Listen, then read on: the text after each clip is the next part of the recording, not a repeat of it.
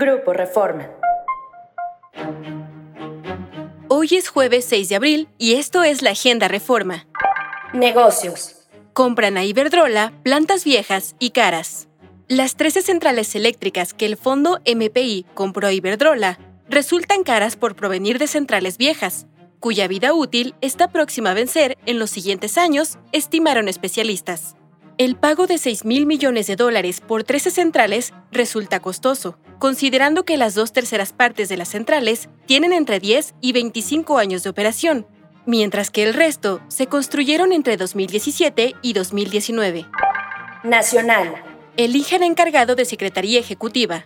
La presidenta del INE, Guadalupe Tadei, nombró a Miguel Ángel Patiño, hasta ayer director de la Unidad Técnica de Vinculación con los OPLES, como nuevo encargado de despacho de la Secretaría Ejecutiva del Instituto.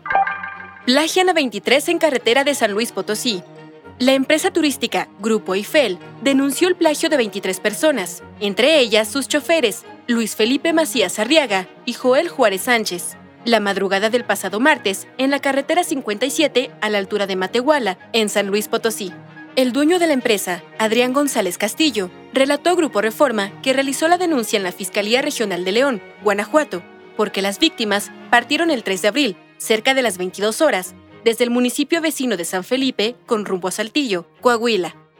Es todo en la Agenda Reforma. ¿Quieres saber más? Síguenos en reforma.com, elnorte.com y mural.com.mx.